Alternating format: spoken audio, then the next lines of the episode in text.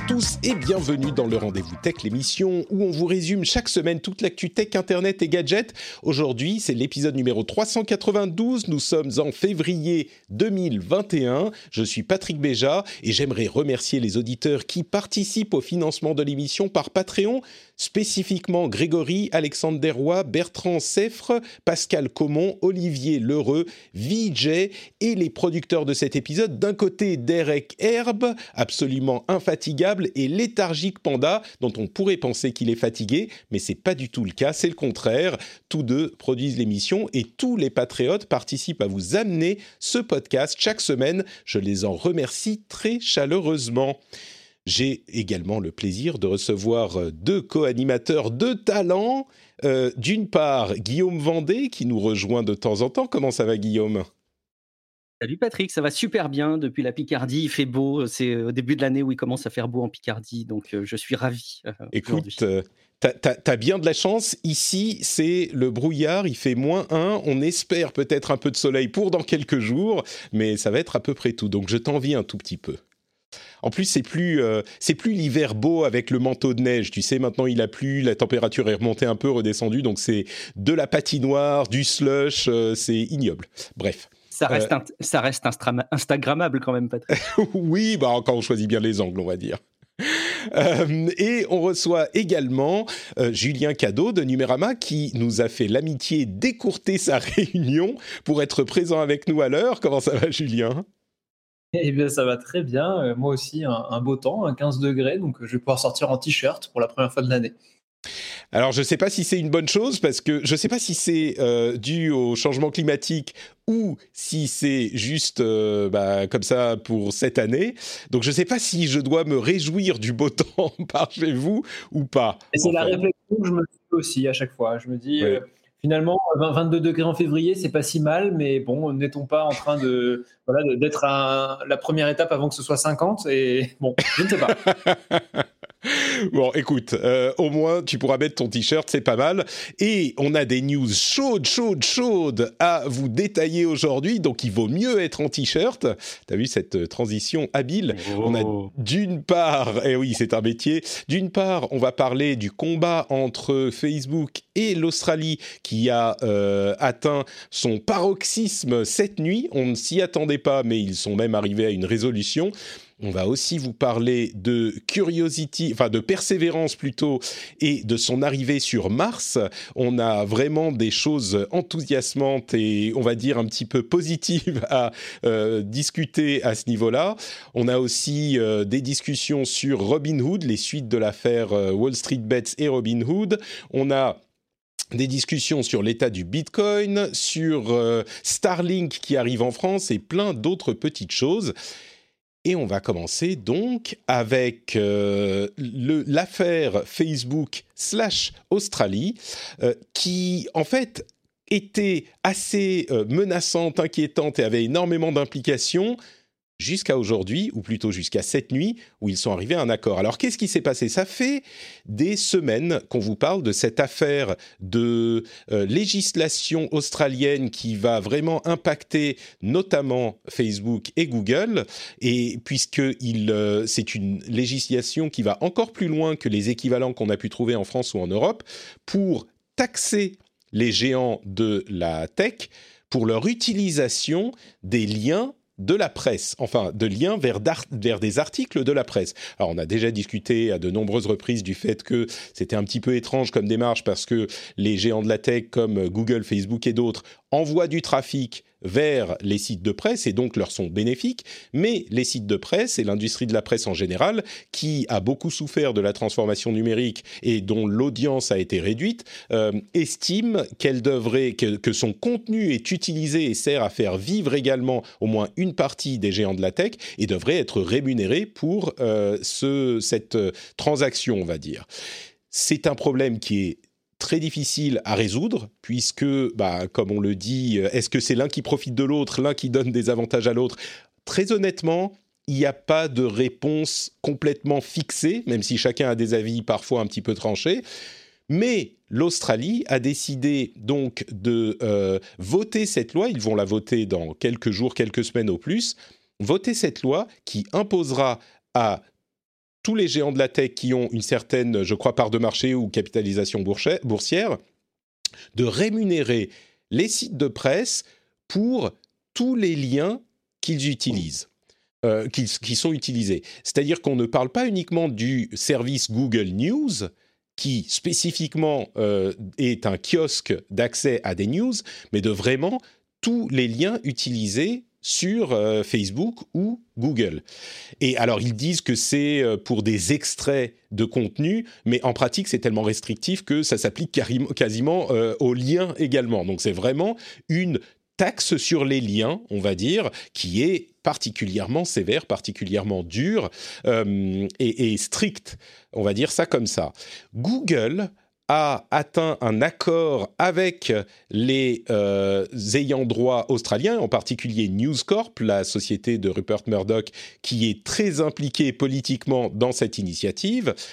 Facebook, ces derniers jours, la semaine dernière, avait euh, commencé à carrément bloquer complètement tout le contenu des sites de news australiens sur sa plateforme. C'est-à-dire qu'il était devenu impossible de poster des liens vers des sites australiens sur Facebook, tout court, complètement. Alors, il y a eu quelques ratés qui ont fait que d'autres liens, d'autres sites euh, qui n'avaient rien à voir avec l'Australie avaient été pris dans le filet. Ça a été corrigé relativement vite. Mais dans tous les cas, au bout de quelques jours, cette nuit, on a eu une annonce selon laquelle le gouvernement australien et Facebook ont trouvé un accord qui en gros, euh, s'assimile un petit peu à ce qu'on a vu du côté de Google, c'est-à-dire que chacun sauve la face. Euh, il semblerait, on n'a pas tous les détails non plus, mais il semblerait que à la fois Google et Facebook puissent intégrer une certaine valeur au euh, renvoi de liens, renvoi de trafic vers les sites de presse dans ces calculs de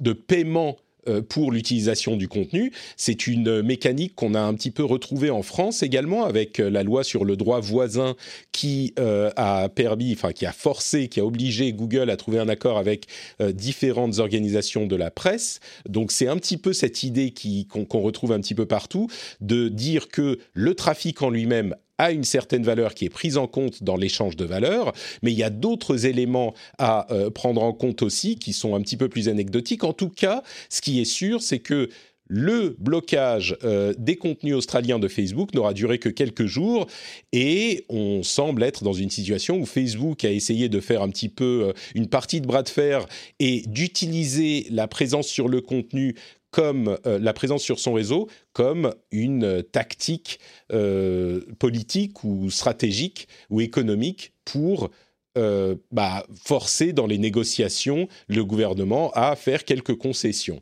Ça ne veut pas dire qu'il n'y a pas des implications énormes pour ce qui s'est passé ces dernières semaines, euh, et du coup, bah, je vais peut-être me retourner vers le représentant de la presse qu'on a euh, ici, enfin le représentant de la presse, euh, un représentant d'un organe de presse. Ce que je veux dire, c'est que tu es le seul qui travaille effectivement dans la presse dans notre panel, Julien. Donc, je vais te demander un petit peu ton regard et ton avis sur, sur toute cette affaire, en fait. Puisque, je le rappelle, tu es à la tête de Numérama. Alors, même d'Humanoid, donc euh, du groupe euh, qui encadre, euh, enfin qui édite Numérama, Mademoiselle et Frandroid. Et donc, ça fait trois médias un petit peu qu'on co-dirige avec évidemment plein de managers et, et l'équipe dirigeante. Mais donc, du coup, c'est vrai que c'est des problématiques qui nous touchent beaucoup. pour moi, en fait, on se pose beaucoup de questions, on parle beaucoup de tout ça. Ce qu'on a vu, ce qui s'est passé là en Australie, confirme assez largement que c'est, comme tu dis, des bras de fer très politisés et euh, presque des logiques mafieuses en fait, hein, de voilà, de, de, coups de force, de démonstration, de, gros bras, de trucs comme ça, euh, qui sortent euh, de ce que moi j'imaginais être un peu le, terrain de liberté, de, de possibilités que pouvait être le web. Et alors, je ne suis même pas dans, dans, un idéal euh, comme pouvaient les avoir, euh, on va dire, les, fondateurs euh, du web ou quoi que ce soit, mais ne serait-ce que même en termes de business model, d'économie de, de, la presse en ligne, tout ça, on avait quand même un terrain libre, on avait une concurrence qui était possible. Enfin, je, je prends notre exemple, mais ce qu'on a pu faire avec, avec un groupe comme, comme Humanoid, qui édite donc Numérama, Frandroid et Mademoiselle, euh, ça aurait pas pu marcher euh, sur une logique papier. C'est qu'on avait voilà une sorte de terrain vague, on a pu se, confronter à des, médias qui sont existants depuis des cinquantaines d'années et arriver à une, audience confortable euh, en voilà une petite dizaine d'années. On fait partie en fait de cette génération de finalement d'entreprises, de start-up, de, de, créateurs qui ont trouvé toutes les opportunités sur le web. Donc qu'est-ce que moi ça me fait me dire, c'est ce genre de choses, c'est que euh, on retourne dans, une sorte d'accaparation du web par le politique et par le. Euh, c'est ça, hein, les, relations en fait, le lobbyisme, euh, des gens qui ont des copains et qui se disputent en public et qui se serrent la main en privé.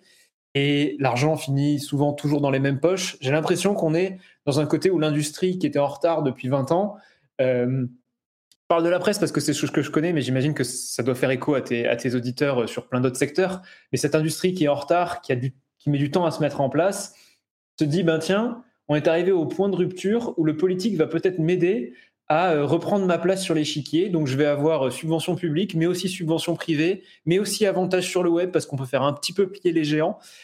Et tout ça, bah, ça amène pour moi à, revenir finalement à un ancien monde. Quoi. Alors en France, c'est particulièrement le cas parce que c'est comme ça qu'on a constitué euh, un petit peu notre manière de, penser et de faire les choses. En Australie, ça m'étonne un peu plus.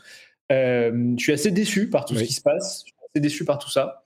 Euh, je pense qu'on s'en sortira. Je pense qu'on trouvera des, manières de, bah, voilà, de, continuer à faire ce qu'on fait et à ne pas avoir à s'affilier mais j'ai l'impression que de plus en plus, on nous demande de choisir un camp. Et ça, pour moi, c'est contraire à ma vision de la, de la liberté d'entreprendre. quoi. C'est-à-dire qu'effectivement, on a des, euh, des incumbents, comme on dit en anglais, des gens qui étaient déjà en place avant les changements. Là, il s'agit de l'industrie de la presse et, les journalistes qui fonctionnent un petit peu comme euh, dans le monde d'avant et qui essayent de euh, tirer avantage de ce qui se passe aujourd'hui. il y a d'autres implications, bien sûr. Il y a d'autres choses que peut vouloir dire ce bras de fer.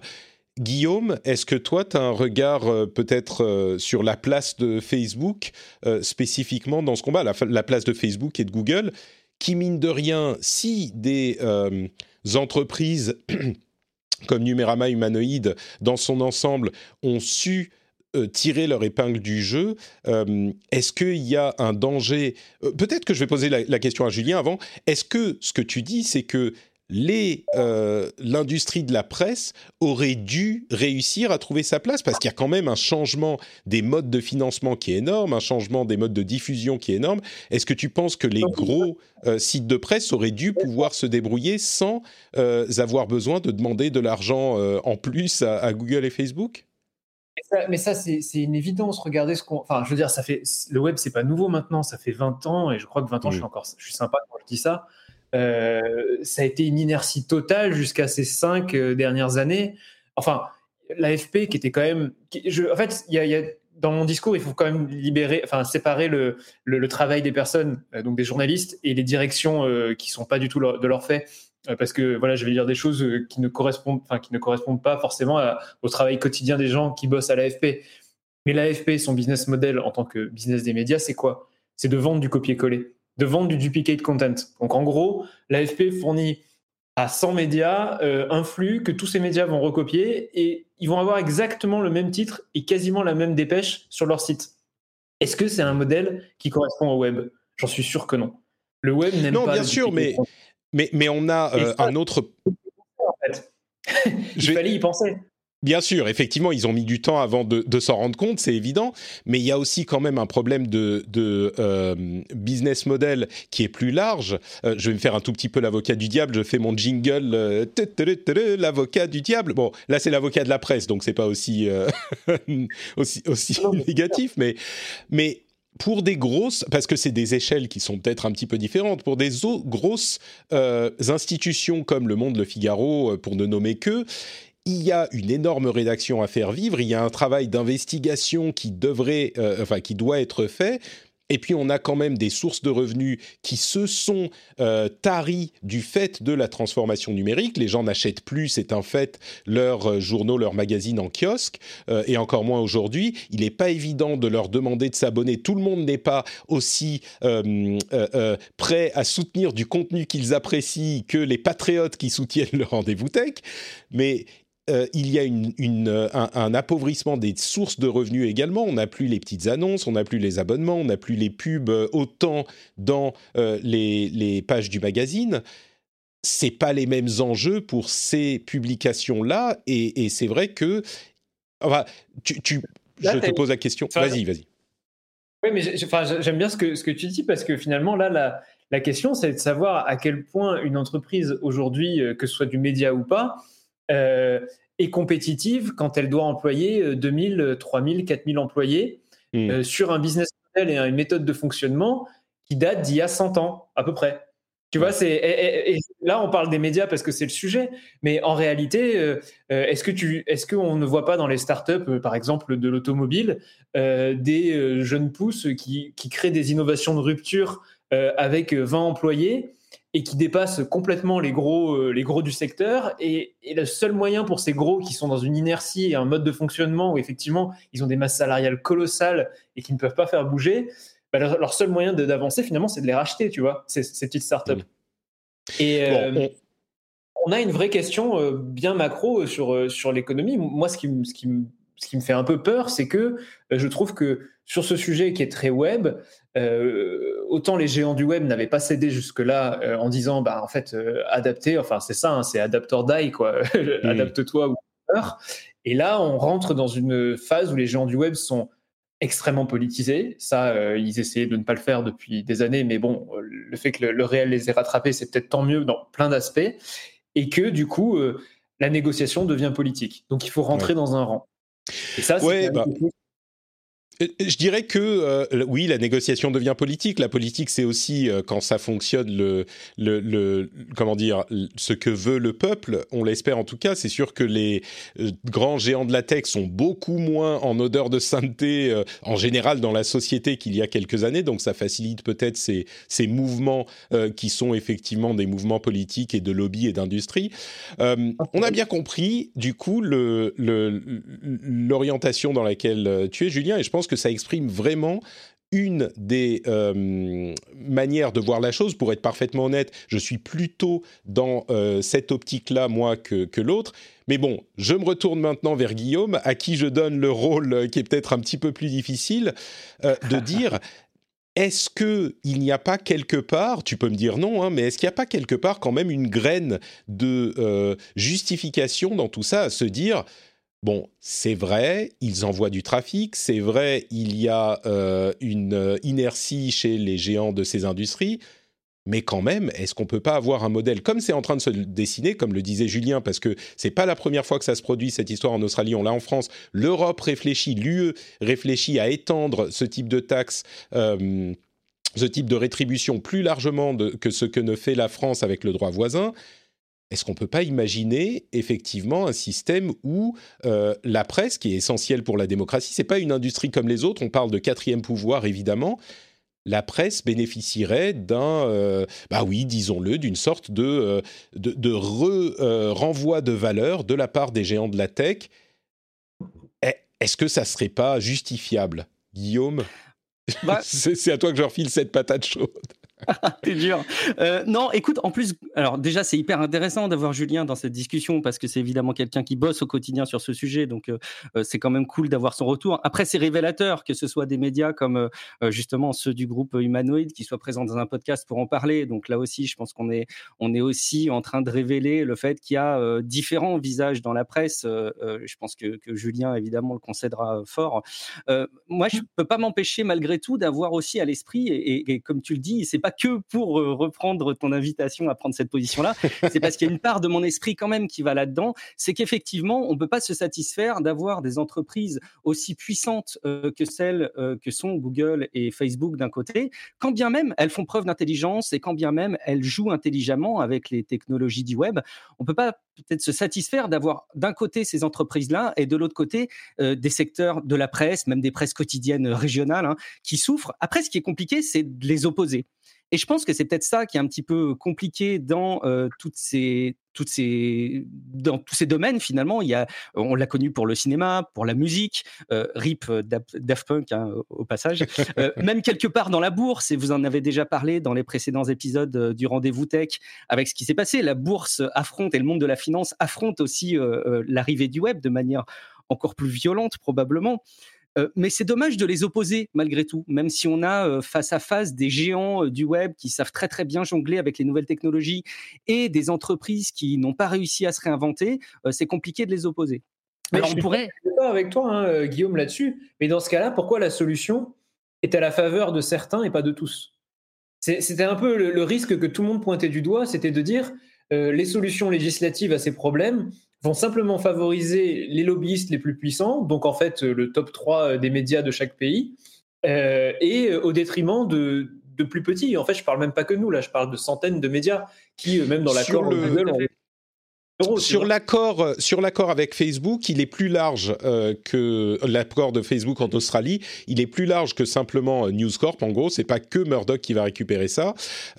et en Europe, les discussions semblent se diriger vers une orientation qui irait à une répartition de ces sommes qui serait effectivement plus large.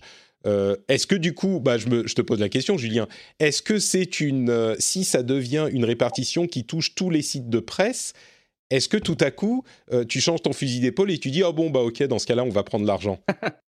Non, je... Rends l'argent, Julien.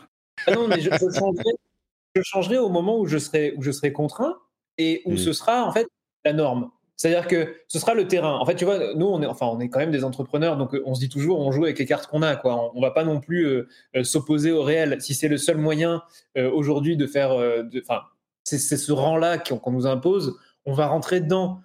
Et je, je, soutiendrai tout à fait pourquoi on rentre dedans. C'est pas, j'ai aucun problème à, à, soutenir ça.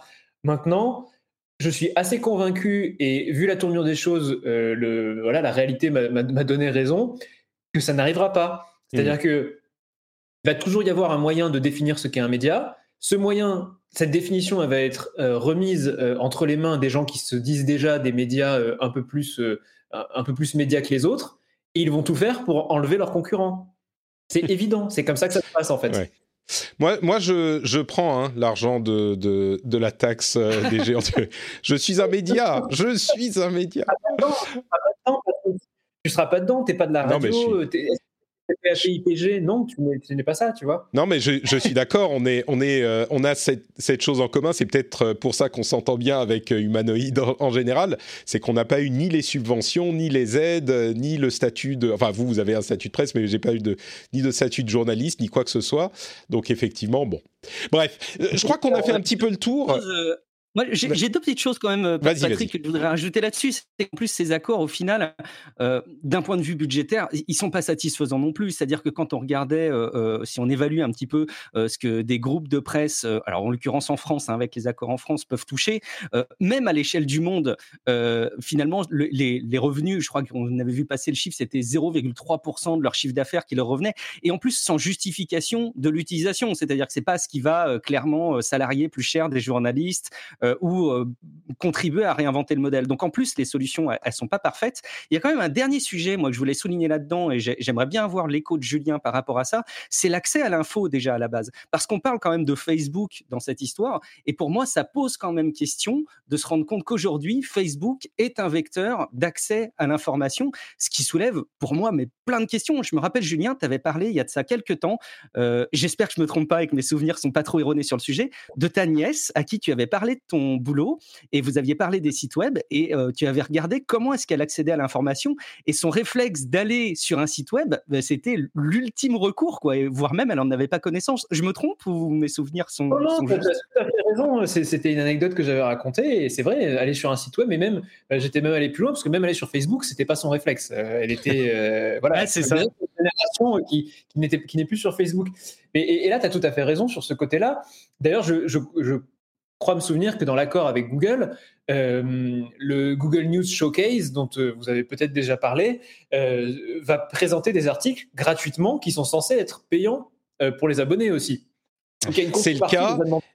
C'est le cas, et on l'a pas mentionné, mais c'est aussi le cas pour Facebook, qui a une sorte de système de licence pour euh, utiliser les contenus normalement derrière les paywalls des euh, organes de presse, et qui va pouvoir les utiliser pour sa propre vitrine, enfin pour son propre kiosque euh, de news de, sur Facebook. Donc il y a une contrepartie là-dedans également. Pour répondre, du coup, pour moi, ça, c'est des outils. C'est des outils, il faut savoir les utiliser et, euh, et je pense mm. qu'il faut savoir en tirer le, maximum, quoi, hein, que ce soit Facebook ou Google. Mm. Pour nous, c'est c'est comme si à l'époque on parle, enfin, des journaux se demandaient s'ils allaient utiliser les kiosques euh, ou euh, la vente par correspondance et qu'ils refusaient absolument l'un ou l'autre. Quoi, ça n'a pas eu de sens économiquement. Euh, dernière chose, peut-être, Patrick, et promis, je te, je te laisse ton compte. Non, non, vas-y, promis. Euh, mais je voulais juste quand même défendre un tout petit peu euh, l'AFP par rapport à ce que tu disais, Julien, parce qu'effectivement, sur la production de, de contenus qui sont après dupliqués, notamment en texte, on peut que déplorer finalement cette situation. Après, ils font pas que ça, et je voulais juste le souligner, ils font aussi de la production de contenu, notamment visuel, dans la photo de sport, qui est hyper qualitative, et sans eux, il y aurait probablement pas les mêmes relais dans le monde du sport. C'est un exemple, mais je voulais juste apporter un petit peu. Ils ont, des, ils ont des journalistes magnifiques et des, des, des créateurs de contenu absolument fantastiques. C'est leur business model que je pointais du doigt. Hmm. Euh, J'ajouterais une dernière chose pour, euh, si on étend un tout petit peu la réflexion, euh, je l'évoquais un petit peu tout à l'heure, mais si je me fais, euh, je sais pas comment dire, mais l'avocat du diable du diable, pour retourner encore ma position. Inception d'avocat du diable. C'est ça. on, on peut se demander pourquoi est-ce que euh, on s'arrêterait à la presse finalement. Parce qu'il y a énormément d'industries, et vous l'avez évoqué également, il y a énormément d'industries, quand, tu disais l'automobile par exemple, mais il y a énormément d'industries qui ont été euh, complètement chamboulées par euh, Internet et par la tech. Et pourquoi se dire que la presse quoi? Pourquoi ne pas aller subventionner d'une certaine manière d'autres industries qui ont été bousculées de cette manière? Alors, je pense qu'on sera tous d'accord pour dire encore une fois que la presse est une euh, institution particulière, qu'elle est importante, comme on le dit, c'est le quatrième pouvoir, c'est, elle a une place un petit peu à part dans mon, dans mon esprit, euh, dans les industries euh, d'une société, mais il n'empêche, on peut quand même se poser la question, quoi. Ah bah moi, c'est la seule chose, en tout cas, qui me fait plus défendre la presse dans son affrontement par rapport à ces évolutions technologiques que les autres industries. C'est justement pour le rôle que tu soulignes qui me paraît crucial pour un fonctionnement de mmh. société. Mais... Mmh. D'accord. Bon, euh, et puis on pourrait dire euh, à quel point Facebook représente, malgré euh, les habitudes des plus jeunes, représente une grosse partie de l'Internet pour beaucoup. Par exemple, quand les sites de presse australiens ont été bannis de Facebook, le l'app qui a été la plus téléchargée sur les App Store, c'était l'app du journal principal australien, qui du coup, mais du coup, est-ce que ça serait pas une bonne chose de se dire bon bah ils vont être bannis de ces plateformes-là, et donc les gens vont devoir aller chercher directement des euh, contenus sur les, les mm, sites ou les apps de ces, de ces, de ces publications Bon, c'est une réponse qu'on n'aura pas encore, on va dire. Ça serait, ça serait euh, en tout cas une, une belle expérience de, de, pensée. Et puis, euh, moi, j'aimerais bien laisser un autre pays la, la, tenter, tu vois. Donc, l'Australie, ça aurait. Mais ce qu'on a pu voir, par exemple, quand Google News est parti d'Espagne, c'est qu'ils ont perdu 30% de trafic et de revenus publicitaires et de revenus d'abonnement. Enfin, ça a été une catastrophe quand Google News a fermé. Euh, ouais. Euh, c'est c'est certainement une, euh, une preuve de la puissance de ces, de ces sociétés tech dont on n'a plus vraiment besoin de, de, faire preuve. Bon allez, parlons de quelque chose d'un petit peu plus euh, petit peu plus heureux. Euh, avant, on va parler donc de persévérance et de son arrivée sur Mars. Avant ça, je voudrais tout de même faire un tout petit détour très rapide par vous le savez, Patreon. Patreon, c'est bah, quand on parle de business model euh, et de, comment dire de business model intéressant et innovant et différent. Et eh ben Patreon, c'est un sacré exemple de ça. Et quand je plaisante pour dire oui, est-ce que je suis un, un site de presse euh, Bon, moi je me considère pas forcément comme un journaliste, même si j'ai certaines caractéristiques journalistiques, mais le financement du rendez-vous tech, c'est quand même quelque chose d'assez incroyable parce que c'est un financement qui permet à l'émission d'être disponible pour tout le monde gratuitement et euh, même s'il y a un petit peu de pub, on va dire que je pense que vous serez d'accord avec moi, c'est quand même pas hyper invasif par rapport à ce qu'on peut retrouver dans d'autres médias, que ce soit les médias euh, en ligne, radio, télé, euh, on est quand même assez tranquille ici dans le podcast. Et pour ceux qui le souhaitent, eh ben on peut avoir du contenu différent, additionnel, euh, là encore sans pub, mais surtout, c'est ce business model de ceux qui payent pour soutenir l'émission qui permet de créer ce contenu et de le rendre disponible à tout le monde, sans exception, que vous payez ou pas. C'est pas une histoire de... Euh, paywall ou de contenu complètement caché. Alors, évidemment, si vous soutenez l'émission, vous allez avoir des petits éditos, des petits bonus, ce genre de choses. Mais le cœur de l'émission reste quand même accessible à tout le monde et c'est grâce aux gens qui le soutiennent, euh, qui soutiennent le podcast sur Patreon. C'est sur patreon.com slash rdvtech. Et non seulement c'est accessible à tout le monde, mais en plus de ça, les gens qui choisissent de soutenir gardent toutes les clés pour soutenir comme il le souhaite. Vous pouvez soutenir à un montant spécifique. Vous pouvez, d'ailleurs, vous n'avez même pas besoin de choisir les montants qui sont indiqués sur Patreon. Vous pouvez choisir un montant qui est différent de celui qui est indiqué si vous le souhaitez, si vous souhaitez donner un petit peu plus. Euh, vous pouvez choisir le nombre d'épisodes que vous soutenez par mois. Vous pouvez choisir absolument quand vous vous arrêtez. Il n'y a aucune contrainte euh, pour euh, soutenir pendant X temps. Si vous souhaitez vous arrêter au bout de un an et que vous n'écoutez plus l'émission, bah vous pouvez pouvez le faire quand vous voulez. Euh, et puis, comme je le disais, vous pouvez avoir accès à quelques euh, petits bonus comme des éditos où je vous parle de ma vie de, de podcasteur. Euh, et vous pouvez aussi avoir accès à l'émission avec timecode dans le flux privé, avec timecode sans la pub, qui est un petit, on va dire, quality of life bonus qui est assez sympa. Dans tous les cas, c'est grâce à ça que l'émission existe et sans les gens qui soutiennent, euh, bah, je pense vraiment que j'aurais, je ne pourrais pas faire ce métier parce que c'est un vrai métier qui demande beaucoup de travail, beaucoup de persévérance, comme on va en parler tout à l'heure, euh, beaucoup de persévérance, beaucoup de sérieux, j'espère en tout cas. Et euh, pour construire ces émissions, j'espère qu'elles vous semblent juste sympa, facile à écouter, cool, une conversation comme ça entre potes mais c'est vraiment beaucoup de préparation et de euh, d'expertise et de d'expérience derrière. Donc si ça vous plaît, euh, j'espère que vous considérerez l'idée de participer à cette euh, ce modèle d'affaires un petit peu différent, un petit peu communautaire, et que vous irez sur patreon.com/rdvtech. Euh, le, lien est dans les notes de l'émission. Vous pouvez, comme je le disais, le faire euh, depuis votre téléphone mobile ou quand vous rentrez chez vous euh, avec les clés qui arrivent dans le bol, et eh ben, d'aller regarder sur le site web, ça vous le rappellera, ça fait cling et puis vous dites ah Patrick, je vais aller regarder sur patreon.com/rdvtech. Merci à tous ceux qui le font déjà et qui quand ils arrivent chez eux et qui mettent les clés dans le bol, ont un sentiment de plénitude, de zénitude. Et euh, si ça n'est pas encore votre cas, sachez que vous pouvez aller regarder sur patreon.com slash rdvtech. Et merci à tous ceux qui le font déjà. Say hello to a new era of mental health care.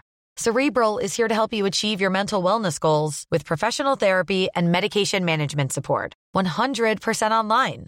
You'll experience the all new Cerebral Way an innovative approach to mental wellness designed around you. You'll get a personalized treatment plan from a therapist, prescriber, or both in a safe and judgment free space. Your cerebral therapist or prescriber will outline a customized plan with clear milestones along the way so you can get to feeling your best. With Cerebral, you're not alone in your mental health journey. We're here to empower you to live a fulfilling life.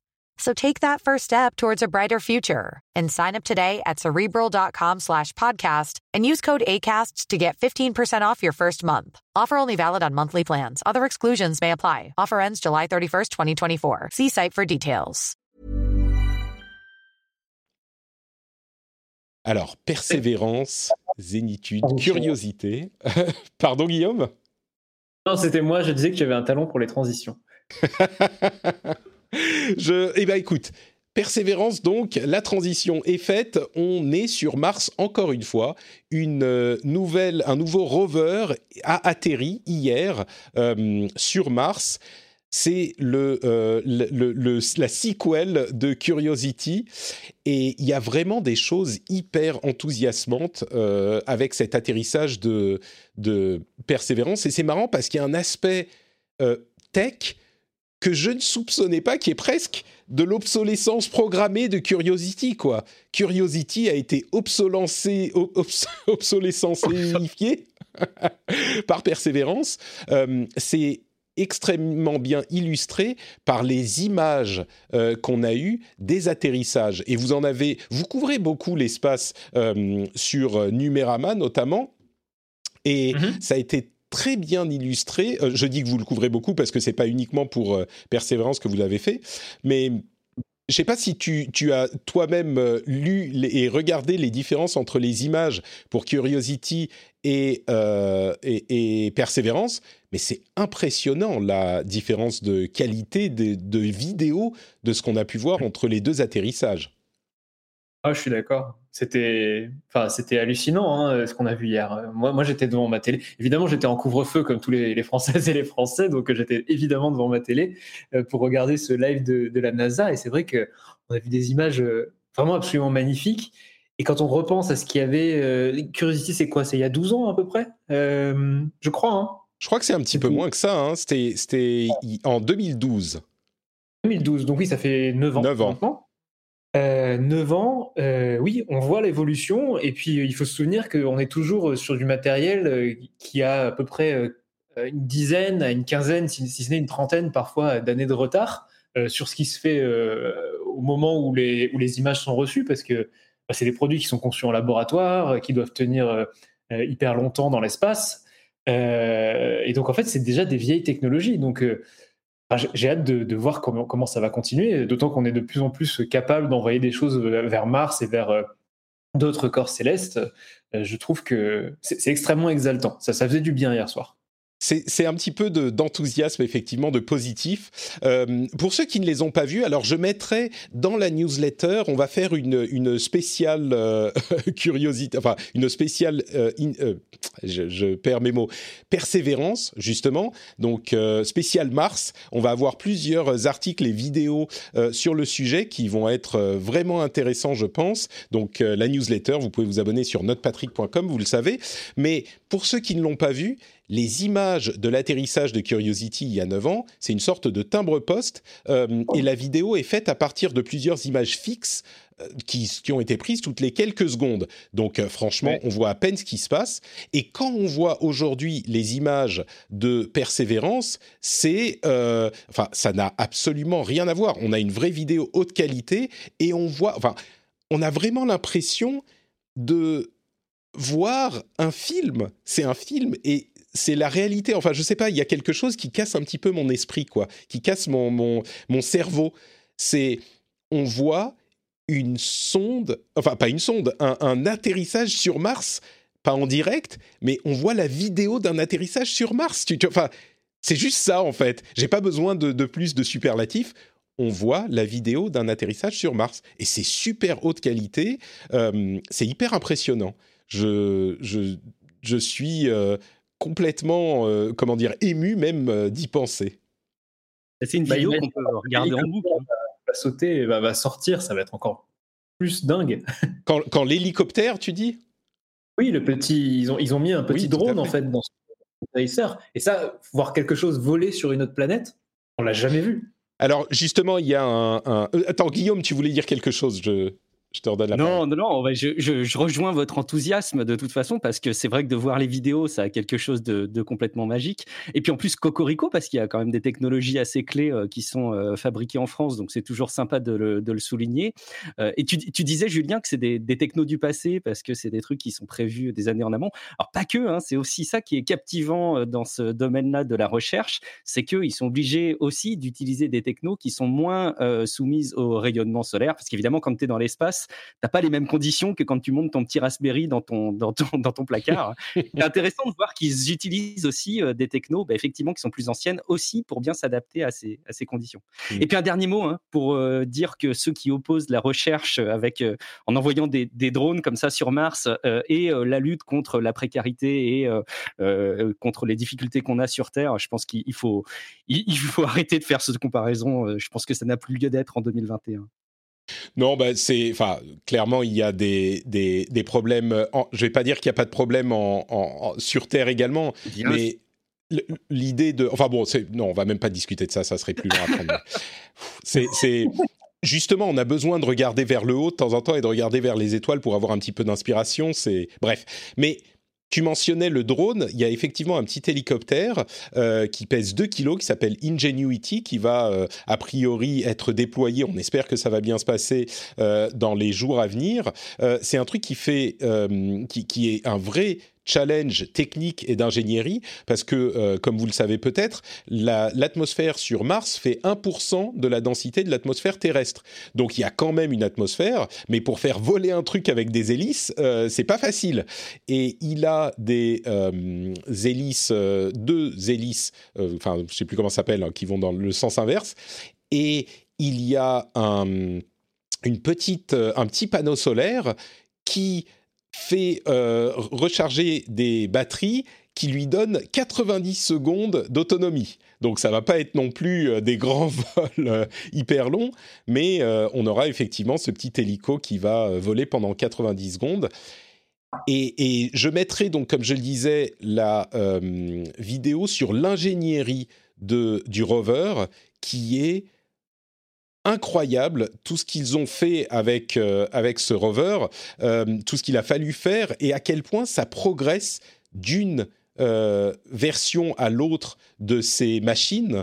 Il y a vraiment des choses hyper, hyper impressionnantes et à quel point, évidemment, la transmission est, enfin, ils sont complètement autonomes ou pas complètement, mais ils ont, il y a 9 minutes de transmission. Donc, s'il y a un problème à un moment T, ils ont pas, c'est pas 9 minutes, c'est peut-être un peu moins, je sais plus, mais s'il y a un problème à un moment, ils n'ont pas le temps d'attendre que la Terre voit ce qui se passe et renvoie les instructions. Ils sont vraiment obligés de prendre les décisions, entre guillemets. Donc on a une sorte de robotique et d'intelligence artificielle en quelque sorte euh, qui est euh, développée pour ces appareils-là. Alors encore une fois, sur euh, Curiosity, c'était déjà le cas, mais c'est encore plus développé sur Perseverance et c'est une progression technologique qui est indéniable, quoi. Mmh. Enfin. non, vas-y. Non, je, disais, c'est vrai ce que tu dis sur, sur le, voilà, le, progrès, euh, le, progrès technologique et toute cette capacité d'automatisation qu'on a aujourd'hui pour envoyer des choses dans l'espace. Et c'est un peu ce, sur quoi travaille beaucoup SpaceX hein, dans ses décollages, dans ses atterrissages, dans ses reprises de fusées. C'est un peu automatiser tous ces processus pour récupérer, pour envoyer plus. Euh, pour faire plus de tests. Et ça, je trouve qu'il y a une accélération dans l'exploration spatiale qui est, très belle à suivre aujourd'hui. Euh, ce que tu disais, les, les 7 minutes de, terreur, là, comme on appelle ça, euh, bah oui, c'est le drone qui est lissé à lui-même. Il faut que tout se passe bien. on, ne peut pas, on ne peut pas intervenir. On a à peu près 40% des vols vers Mars qui ne se passent pas bien. Donc, c'est pas du tout. c'est pas du tout garanti. on a également une euh, prévision sur l'avenir parce que euh, Persévérance va aller creuser des petites carottes de terre euh, et les déposer comme des petites crottes et les déposer pour que un rover qui sera envoyé, en 2025 ou 2026 aille, aille, les récupérer, les mettre dans une petite fusée qui va redécoller de Mars les rejoindre un satellite qui orbitera Mars et les renverra sur Terre. Vous vous rendez compte? Ils sont en train là de, de, mettre les euh, premières étapes d'un envoi de sol martien vers Terre, vers, vers la Terre. Et, et c'est là, elle va uniquement donc faire les petites euh, carottes et les mettre euh, dans des conteneurs et les laisser sur le sol à des endroits spécifiques. Et bref, voilà. C'est mille choses à dire. Vous pourrez aller voir les, liens et les vidéos. Euh, je suis sûr d'ailleurs que vous en avez vu beaucoup, mais il y en a quelques-unes qui sont assez intéressantes sur l'ingénierie qu'il y a derrière. Et je mettrai aussi un lien vers euh, les images les plus importantes de euh, l'histoire de l'exploration de Mars. une vidéo vraiment intéressante qui a été faite par PBS. C'est en quelque sorte le service public aux États-Unis. Et c'est vraiment intéressant de voir l'évolution. Je vous mettrai tout ça dans la newsletter. Bon, revenons sur Terre. J'ai envie de dire euh, malheureusement. pour euh, les auditions devant le congrès de Robin Hood et de l'histoire de euh, Wall Street Bets, ce que je dirais, c'est que dans l'ensemble, ce qu'il en ressort, il semblerait qu'il se soit beaucoup, beaucoup plus intéressé à Robin Hood spécifiquement et pas du tout à, euh, à, ce qui s'est passé sur euh, Reddit et le réseau social et le mouvement de foule. Ils sont vraiment focalisés sur Robinhood, qui était certainement euh, une des, un des éléments qui était au cœur de la problématique, mais ils n'ont pas eu l'air d'avoir saisi la, la, vraie teneur de, et la vraie ampleur du problème. Donc, bon, à noter. Ouais, ça fait, ça fait un peu un, responsable un peu plus facile peut-être à pointer du doigt. Et pourtant, euh, à la lumière de notre discussion tout à l'heure, je ne peux pas m'empêcher qu'on a assisté au, premier vrai affrontement entre le, monde traditionnel de la finance, qui certes utilise les nouvelles techno depuis longtemps hein, pour s'échanger des valeurs boursières, pour communiquer euh, euh, presque en temps réel, ce qui est évidemment intégré depuis longtemps, mais les phénomènes sociétaux liés aux technologies, donc les, réseaux sociaux, hein, clairement, et les espaces tels que Reddit, ne sont toujours pas considérés. Et ça, finalement, c'est, je dirais, c'est presque inquiétant parce que s'il a pu se passer ça, je ne sais pas ce qui peut se passer de peut-être même pire dans ce domaine-là dans les, dans les mois à venir. On est d'accord, ouais.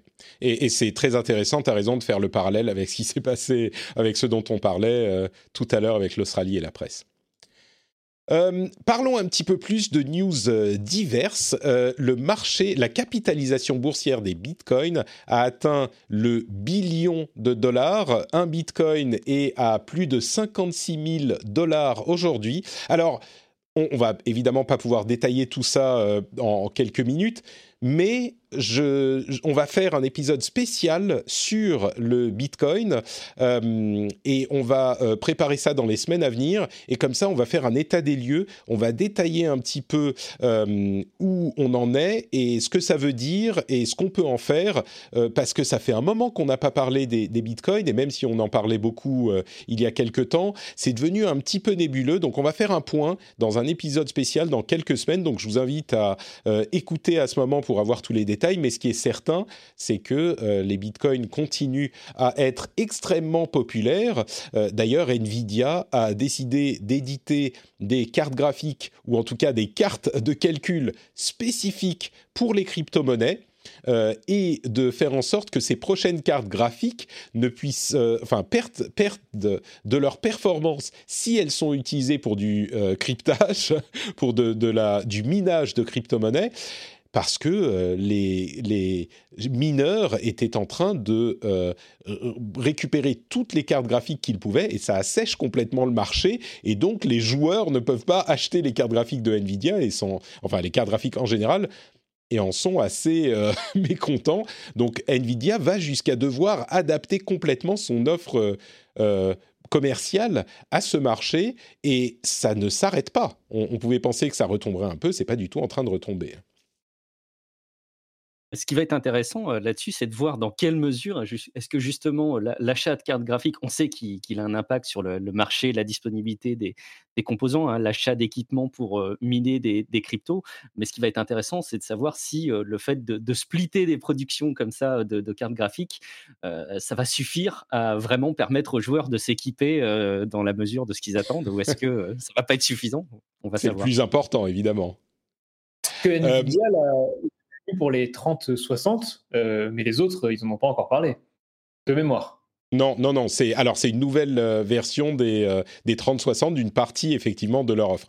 Mais bon, c'était visiblement la plus rentable de leur de leur offre sur leur dernière sur leur dernière gamme.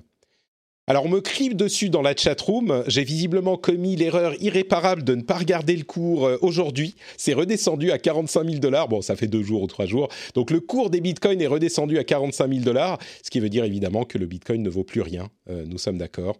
Euh, non d'accord, donc le... avais fait exprès, Patrick, de pas te mettre à jour pour montrer à quel point c'était volatile. Hein. C'est bien joué, bravo. Exact, n'est-ce pas? Tu vois, tout à fait, Guillaume. Tu as bien compris ma technique de podcasteur averti. Quand je vous dis qu'il faut de l'expérience. Donc euh, oui, effectivement, une baisse en, deux ou trois jours de 56 à 45 000 dollars. Ça pointe d'ailleurs l'un des problèmes du Bitcoin, qui est sa volatilité, mais on en reparlera dans euh, l'épisode spécial quand on le fera. Merci de, de la correction à la chatroom.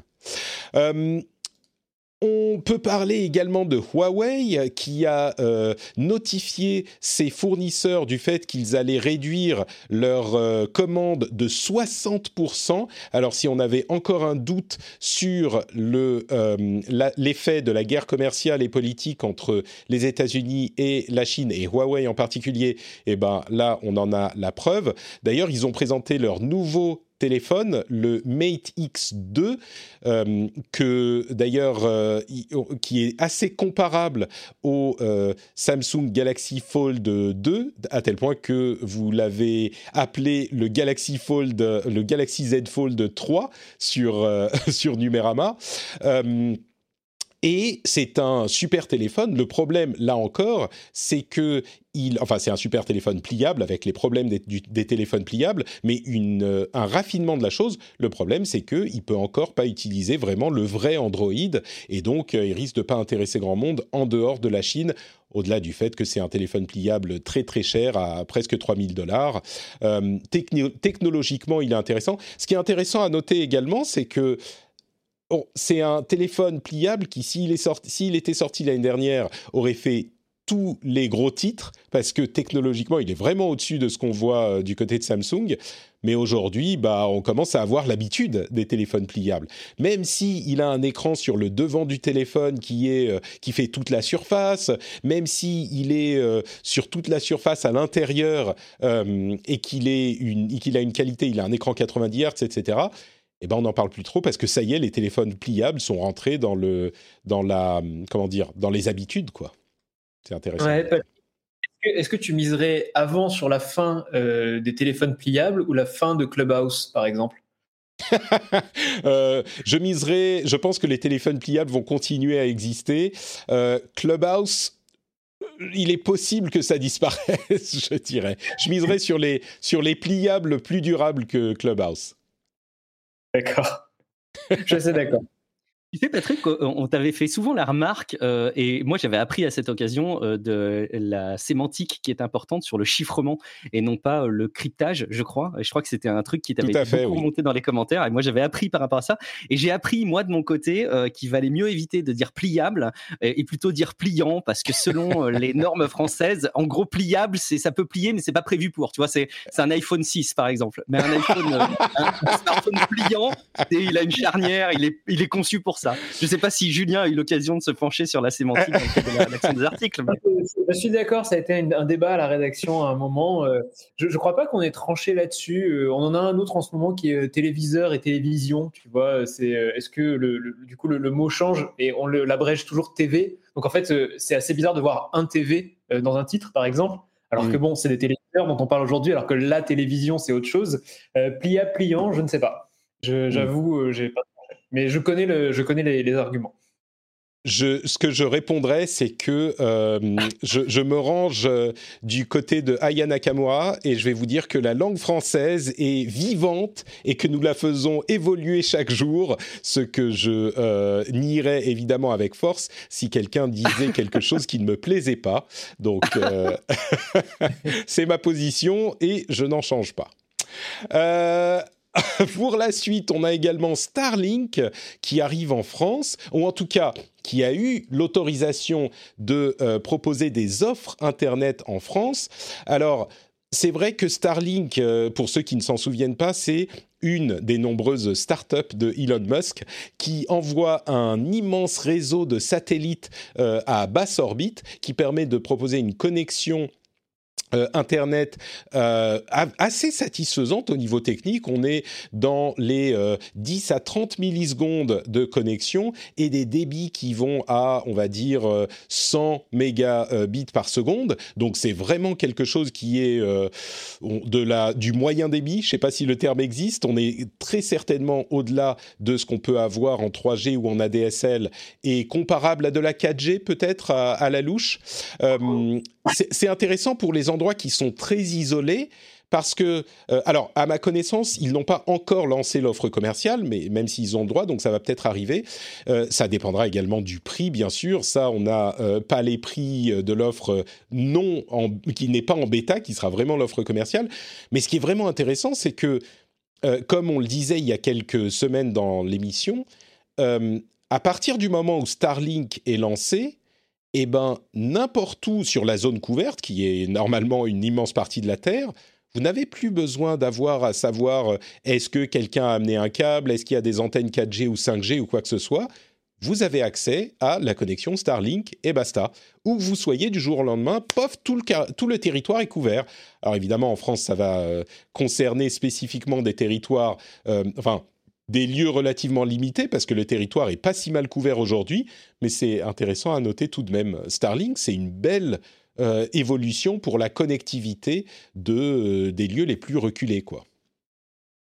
C'est assez niche quand même euh, comme usage, non? Par rapport à, à, de la 5G, par exemple, qui serait là, qui permettrait plus de couverture, plus de débit.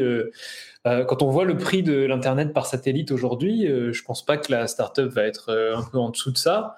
Euh, je sais pas. Je trouve que c'est assez, euh, c'est vraiment un usage un peu Elon Musk quoi. Genre, je suis un businessman, je résous mon problème en fait. Moi, j'ai un problème avec euh, avec le fait que j'ai pas internet quand je vais faire un business trip en Europe. donc, je résous ça en envoyant des satellites. Là, c'est ce que ce que je dirais, c'est que euh, en Europe, effectivement, et dans les pays occidentaux et en France, c'est des usages euh, peut-être euh, limités. Par rapport aux connexions satellites classiques, on a quand même des avantages parce que la, à, la fois au niveau de la vitesse et au niveau de la du ping, de la, enfin au niveau de la bande passante et au niveau de la vitesse de connexion, on est bien au-dessus. et donc, on peut l'utiliser pour des choses comme le jeu vidéo et ce genre de choses, qui est une utilisation extrêmement importante. Mais évidemment, c'est plus intéressant dans des pays où la connectivité existante est moins importante et euh, quand on parle de pays qui sont euh, sur d'autres continents ou de lieux plus isolés encore, euh, où évidemment là c'est une solution qui est plus intéressante. tu fais bien de le remarquer, mais bon, ça peut quand même. Je pense qu'il y a certaines personnes perchées au milieu d'une montagne, tu sais, quelque part dans, dans, le, dans le sud ou dans les Alpes, qui risquent d'être quand même assez contents d'avoir accès à cette, à cette solution. C'est niche. C'est, ça a un usage, mais c'est niche. Est-ce, qu'on a besoin de, 300 000 euh, satellites pour euh, ces quelques personnes sur Terre? C'est une question, euh, c'est une autre question à se poser. Bah, là encore, je dirais en France, c'est niche mais euh, on ne parle pas que de la France. Évidemment, si c'était que pour euh, la France et, les pays comme la France, euh, le, service n'aurait pas d'intérêt.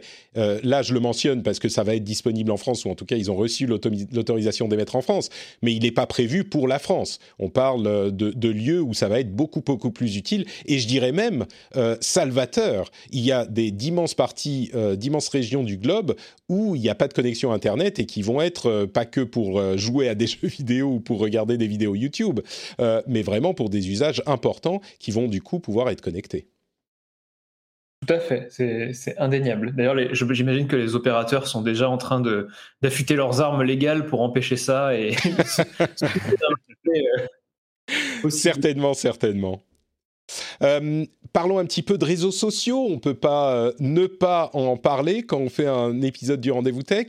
Il y a une initiative de, de Microsoft avec LinkedIn qui euh, viendrait visiblement concurrencer euh, qui viendrait concurrencer Fiverr. Vous vous souvenez, j'avais parlé de Fiverr il y a un moment. C'est ce service qui vous permet de vous connecter à des freelances et qui va suivre toute l'évolution et le parcours de la demande de projet que vous allez faire. Et euh, ça avait commencé avec euh, vous payez un billet de 5 dollars, et évidemment ça a évolué depuis. Mais LinkedIn, qui est déjà un réseau de professionnels sérieux, viendrait concurrencer dès euh, septembre potentiellement le, ce type de service, qui est une idée assez intéressante. Euh, il y a également une étude de Birdwatch. Vous savez, Birdwatch, c'est ce nouveau système en test chez Twitter pour essayer de crowdsourcer l'évaluation des euh, tweets et l'évaluation euh, de fake newsification, de fake newserie des différents tweets. Alors, c'est intéressant parce que la conclusion de cette première étude est que ben, on retrouve dans les, euh, les systèmes crowdsourcés de est-ce que tel tweet est euh, fake news ou pas, la même polarisation et la même euh, toxicité qu'on a sur Twitter. Ce qui est peut-être pas surprenant, mais moi je dirais il était intéressant de tester la chose, quoi. C'est un peu facile de dire ah mais évidemment qu'est-ce que vous pensiez qu'il allait se passer? D'autres choses, je continue avec les réseaux sociaux et puis vous me direz dans un instant ce que vous euh, relevez de tout ça. Euh, il y a une série, une, recrudescence des messages directs pornographiques sur, euh, sur Instagram. Et je suis sûr que vous en avez reçu, en tout cas moi j'en ai reçu plein, des messages directs de groupe qui mettent des liens. Alors j'ai pas cliqué dessus, mais il semblerait que ce soit des liens pornographiques et des liens vers des sites pornographiques. Et la raison pour laquelle je le mentionne, il suffit en fait pour euh, éviter de recevoir ces messages d'aller dans les paramètres, comme l'indique Numérama, encore eux, hein, c'est l'une de mes sources de, veille, vous l'aurez compris.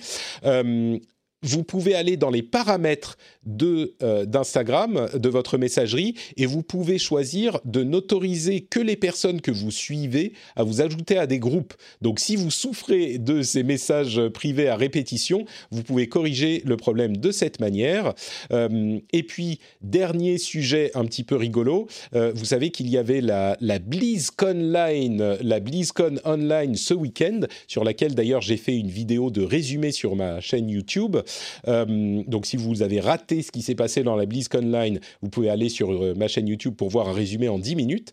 Euh, et pendant cette BlizzCon Line, à la fin de la cérémonie d'ouverture, il y a eu un, mini-concert d'un morceau de Metallica qui, sur la chaîne principale gaming de Twitch, pas sur les chaînes de Blizzard, mais sur les chaînes gaming de Twitch, le, le morceau a été remplacé par euh, une musique, euh, on va dire, euh, qui n'avait rien à voir, une petite musique folk, parce que Twitch voulait éviter une requête d'IMCA un strike pour, euh, euh, euh, pour infraction au droit d'auteur. Donc même eux, Twitch, sur leur propre plateforme, ils ont préféré remplacer la musique. Je me demande si c'était pas une petite pique à Metallica qui a été très véhément dans les questions de, de copie, de, protection de la copie privée, enfin protection de la, du droit d'auteur dans la musique. Mais c'était rigolo de voir que sur Twitch, Metallica eux-mêmes, quand ils ont fait un concert, ils ont eu leur audio remplacé. C'était rigolo. Donc, LinkedIn, euh, Birdwatch, euh, Metallica peut-être, est-ce qu'il y a des choses qui vous ont marqué dans tous ces sujets? Guillaume, peut-être, tu as un peu moins parlé que, que Julien dans cet épisode, donc je te laisse la primeur. Ouais, écoute, sur, LinkedIn, moi, ça me paraît être euh, vraiment une démarche euh, hyper intéressante, surtout que les possibilités de monétisation de LinkedIn sont, sont pas folles. Hein. Oui, il y a de la pub, c'est pas non plus le canal de pub principal. Euh, Julien parlait tout à l'heure de niche, donc on va pas aller jusque là pour LinkedIn, mais c'est pas non plus la même volumétrie publicitaire que des, plateformes comme Facebook. Et ils ont sinon les, licences qui permettent d'avoir des comptes premium sur LinkedIn, qui permettent d'aller taper dans toute la base LinkedIn de tous les utilisateurs et d'aller euh, identifier un peu plus précisément pour faire de la vente, notamment. Hein, ça eh permet aux commerciaux d'aller solliciter euh, des démarchages commerciaux de manière euh, qualitative. Et donc, finalement, je me dis que l'infrastructure de, de vendre des services et de mettre en relation des professionnels avec d'autres professionnels bah, fait, fait, vachement sens avec LinkedIn. S'il n'y a plus qu'un un petit aspect boutique derrière à rajouter et un, aspect paiement, bah, après tout, ça fait, ça fait sens. C'est cool. J'ai hâte de voir ça, moi, perso. Je suis d'accord, c'est assez euh, cohérent avec ce qu'ils font déjà, et puis ça peut proposer une expérience qui est pour des euh, services vraiment qualitatif. Alors à voir ensuite euh, le travail des gens, mais euh, généralement Fiverr c'est des petites illustrations, des petites choses, on va dire, à une valeur de 5, 10, parfois plus. Mais on est dans des services vraiment pas chers pour des gens qui n'ont pas beaucoup d'argent et qui veulent faire des choses facilement et rapidement. LinkedIn pourrait avoir des offres bien différentes et bien plus qualitatives. et pour, si vous ne le savez pas, il fluidifie énormément la relation en s'occupant de tout, de euh, la, communication du brief, de la euh, livraison du travail, des échanges entre les deux, des révisions, etc. Euh, Fiverr et il y a Upwork aussi. mais il fonctionne, moi j'ai utilisé Fiverr, ça fonctionne très très bien, c'est hyper facile à utiliser. Donc c'est très cohérent pour LinkedIn de se lancer là-dedans, je pense. Et, LinkedIn, en plus, ils ont une valeur ajoutée là-dedans parce que l'authenticité des informations qui sont sur LinkedIn, elle est, elle est dingue comparée aux autres plateformes. Et euh, à mon avis, tu as beaucoup plus facilement confiance dans d'autres interlocuteurs eh LinkedIn qui sont recommandés par tes proches que sur Fiverr, dans une certaine proportion en tout cas. Oui, tout à fait, tout à fait. Euh, Julien, est-ce qu'il y avait autre chose qui t'avait marqué dans ces, dans ces petits sujets-là? Euh, dans ces petits sujets-là, pas, particulièrement. Je vous joins sur, sur Fiverr LinkedIn, ça peut être très bien parce qu'on on travaille beaucoup avec des freelances sur humanoïdes sur tous nos projets. Hein. On a aussi ce un peu cette compétence de, voilà, de, savoir un peu euh, associer plusieurs compétences externes à ce qu'on fait. Et c'est vrai que c'est souvent dur, mine de rien, de trouver des gens. Euh, ça demande en mmh. fait un réseau, ça de, préconnaître des gens. Donc alors maintenant, on est une, entreprise euh, qui devient assez grande, donc il y a pas mal de gens qui peuvent nous mettre en, relation avec bah, des, personnes talentueuses qu'ils ont dans leur contact. Mais c'est vrai que là, récemment, on recherchait des, motion designers ou designeuses et j'ai fait un peu le tour de la boîte pour euh, augmenter en fait le portfolio de gens que j'aurais pu moi-même contacter.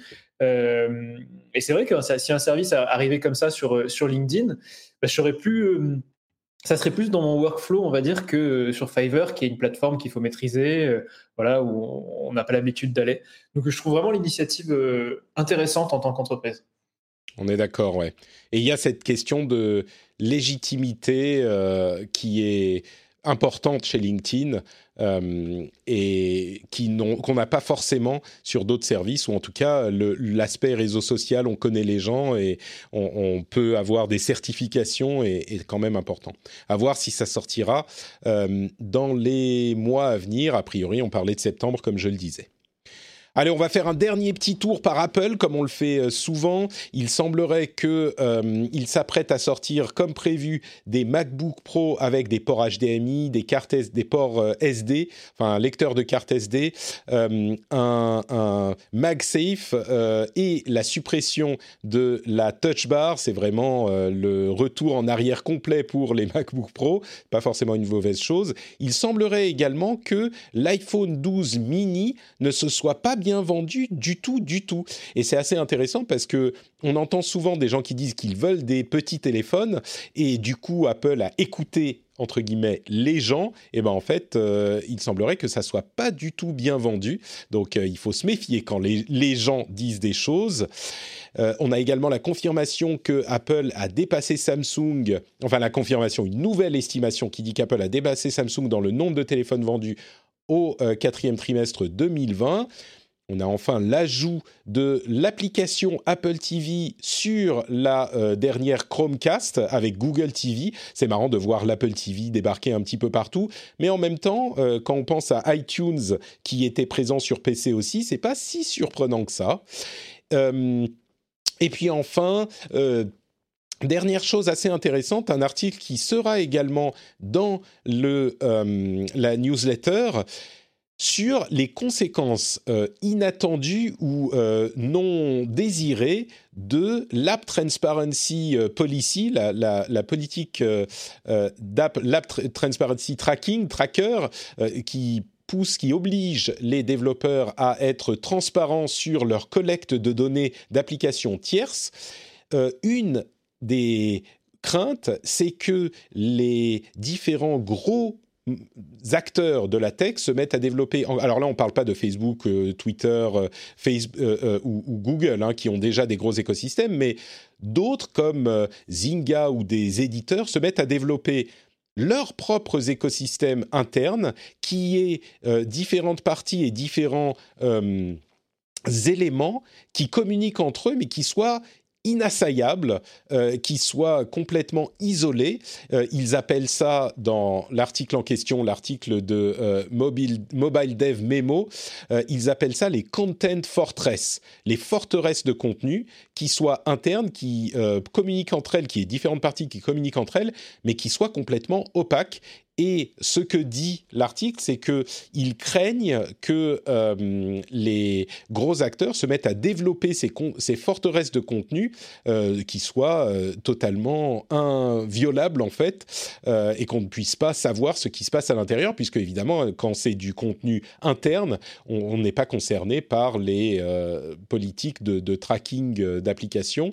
Je ne sais pas si je suis très clair sur cette explication, mais en gros, ça serait un effet qui pousse à isoler les différents grands acteurs du contenu sur le web et qui serait euh, poussé par euh, l'obligation de transparence d'Apple. Ils vont dire bon ben ok, on peut plus utiliser les données des applications tierces, donc on va tout faire en interne et on va développer plus de contenu euh, de manière plus large. Et du coup, je ne sais pas si c'est une bonne ou une mauvaise chose, mais c'est une conséquence intéressante.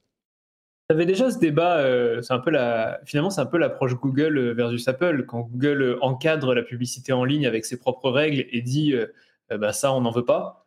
finalement c'est une imposition aux éditeurs, aux sites internet, même aux applications, de, se conformer à, à un format que Google décide. Du côté de, mais tout en laissant en fait une possibilité de faire quelque chose. Apple dit non.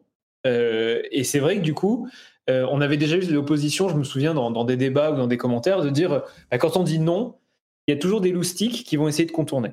Mm. C'est un peu le. Et, même chez Google, on m'avait déjà dit ça. C'est-à-dire que moi, je leur avais, je leur avais dit, mais est-ce que on, vous jouez pas un petit peu les, idiots hein, à, nous faire des trucs anti-publicité alors que vous êtes un géant de la pub? Et ils nous avaient dit, ben non, nous on trouve que le risque à tout bloquer, c'est que ben en fait on, se retrouve avec des choses qui sont imbloquables parce que les gens vont toujours inventer euh, quelque chose qui mmh. sera euh, plus difficile à contourner. J'entends. Je ne suis pas sûr d'être d'accord, mais j'entends. bon, et puis dernière chose, Apple est déjà en train de travailler sur la 6G. c'est intéressant à noter quand même pour de vrai parce que ils avaient, ils avaient essayé de faire des, euh, euh, d'avoir des modems 5G de chez IBM et ils n'ont pas réussi. Ils ont racheté les équipes d'IBM en fait parce que IBM, euh, qu'est-ce qu'on contre IBM Intel, Intel n'avait pas réussi à développer ce genre de modem dans leur puce. Et du coup, c'est pour encore plus d'indépendance. C'est pas l'aspect 6G qui est intéressant, c'est l'aspect Apple va fabriquer ses propres modèles et ils n'ont plus ses propres modems ils n'auront plus à se reposer sur Qualcomm pour la génération prochaine. Et c'est vraiment la préparation d'encore plus d'indépendance. On sent que Apple ne veut dépendre de personne. C'est assez notable. Et alors, moi, je sais que tes auditeurs, Patrick, ils adorent quand on se mouille un peu. Et je reviens sur la rumeur des MacBooks qui auraient des HDMI et des cartes SD. Moi, je m'inscris en faux et je prends les paris aujourd'hui avec tes auditeurs que ça n'arrivera pas. Mais euh, ce n'est que mon engagement perso. Alors écoute, euh, je pense que tu prends pas mal de risques parce que tu t'opposes quand même à ah, ben, Minchiko là, qui est. Ah, je me mouille moi, monsieur. Ah oui oui non mais je vois parce que c'est quand même le l'analyste le, plus euh, réputé de l'histoire des analystes d'Apple et il se plante rarement hein, donc. Bah, c'est euh, sûr, il est en droite ligne avec ceux qui fabriquent les produits donc souvent il a raison mais allez je je peux pas y croire. Très bien, très bien. Écoute, on verra dans quelques mois, du coup. C'est censé arriver vers euh, le mois de mars. S'il si, a raison, je crois que c'est bien ça, oui. Dans quelques, dans quelques jours, alors le mois de mars, c'est dans 7 jours. Ah bah oui, c'est vrai, c'est vrai, c'est vrai. Euh, non, pardon, qu'est-ce que je raconte? C'est au deuxième semestre 2021. As encore, on a encore du temps. Ça va, ça va. On a encore du temps. Euh, et du coup, je remets un petit peu le couvert. Guillaume, je suis désolé. Non seulement tu euh, te, bats contre Minchiko, mais tu te bats également contre Mark Gurman. Mark ah, Gurman qui avait prédit la même chose. Et oui, tu vois, c'est Mark Gurman et Minchiko, c'est un petit peu les Avengers des, analyses et des prédictions et des leaks Apple. Donc. Mais c'est là où tu gagnes le plus dans les paris, c'est quand la cote est très faible. Donc moi j'y vais, j'y vais à fond. J'admire ton courage. Bon bah écoutez, je vous remercie tous les deux d'avoir euh, participé à cette émission. On arrive à sa conclusion, mais avant ça, bien sûr, je vous demande à chacun de me dire où on peut vous retrouver. Commençons par Julien. Où es-tu sur Internet? Eh bien, écoute, j'aimerais euh, saisir cette opportunité pour euh, vous dire d'aller voir notre TikTok de Numérama. Tu vois, on a une chaîne TikTok qu'on a lancée la semaine dernière. On essaie de faire des trucs rigolos et en même temps, on va dire, apprendre des choses. Et en fait, c'est un peu ça. C'est cette question que je me suis posée début 2021 en me disant, avec l'équipe de Numérama, finalement, c'est quoi notre matière première? C'est l'information et quel va être le format euh, qu'on peut adapter à des, à des nouveaux finalement à des nouveaux euh, contenus, à des nouvelles plateformes? Et on a un petit peu lancé ça avec euh, avec une, une, jeune stagiaire qui s'appelle Nino chez nous et qui fait des, des TikTok tout à la fois informatifs et amusants. Donc voilà, j'aimerais bien vous inviter à, à, rejoindre ça plutôt que moi qui suis beaucoup moins intéressant. Super, super. C'est TikTok. Est-ce que sur le web, on peut y aller avec tiktok.com slash numérama? Oui, tout à fait. Je, oui, oui, oui, complètement. TikTok.com euh, slash numérama, je vérifie en temps réel. Écoute, 404, ça, doit être autre chose. Euh, je crois qu'ils sont encore dans un monde où ils utilisent, voilà, c'est ça, c'est slash at numérama. Ah ah, d'accord, tout s'explique. At numérama. C'est sans doute pour garder les TikTok.com slash, euh, pas slash quelque chose. pour, oui, bon, bref peu importe, on s'en fout. TikTok.com slash. Euh, voilà donc ce qu'on peut y trouver. Magnifique. Guillaume, où es-tu sur Internet? Euh, écoute, on peut me retrouver moi toutes les semaines dans Tech Café avec de l'actu tech aussi, mais euh, les enjeux de, société qui vont avec, on essaye d'approfondir. Et de manière générale, partout où je suis présent, je l'indique sur guillaumevendée.fr. Magnifique, merci beaucoup Guillaume. Comment éviter la buée sur les lunettes quand on porte un masque? Euh, Vraiment, l'utilité totale pour ceux qui, comme moi, portent des lunettes. Euh, je vais m'abonner à au TikTok de Numérama tout de suite. euh, pour ma part, c'est Note Patrick sur Twitter, Facebook et Instagram. Vous pouvez aussi retrouver tout ce que je fais en tant que Note Patrick un petit peu partout. Vous avez la chaîne YouTube, comme je vous le disais, avec le résumé de la BlizzCon, euh, youtube.com slash notepatrick. Vous avez également la newsletter à laquelle vous pouvez vous abonner sur notepatrick.com. Et bien sûr, vous avez patreon.com slash rdvtech pour soutenir l'émission si vous souhaitez euh, soutenir ce qu'on fait, si vous appréciez ce qu'on fait, ce qu'on vous propose. Je vous remercie très très très chaleureusement par avance de euh, faire un petit tour sur patreon.com slash rdvtech pour voir, peut-être que ça vous intéresse, peut-être que ça vous intéresse pas, mais allez voir sur patreon.com slash rdvtech et puis au moins vous saurez, comme ça vous en aurez le cœur net. Je vous remercie tous euh, très chaleureusement. Je vous fais de grosses bises et on se donne rendez-vous dans une semaine pour un nouvel épisode du Rendez-vous Tech. Ciao, ciao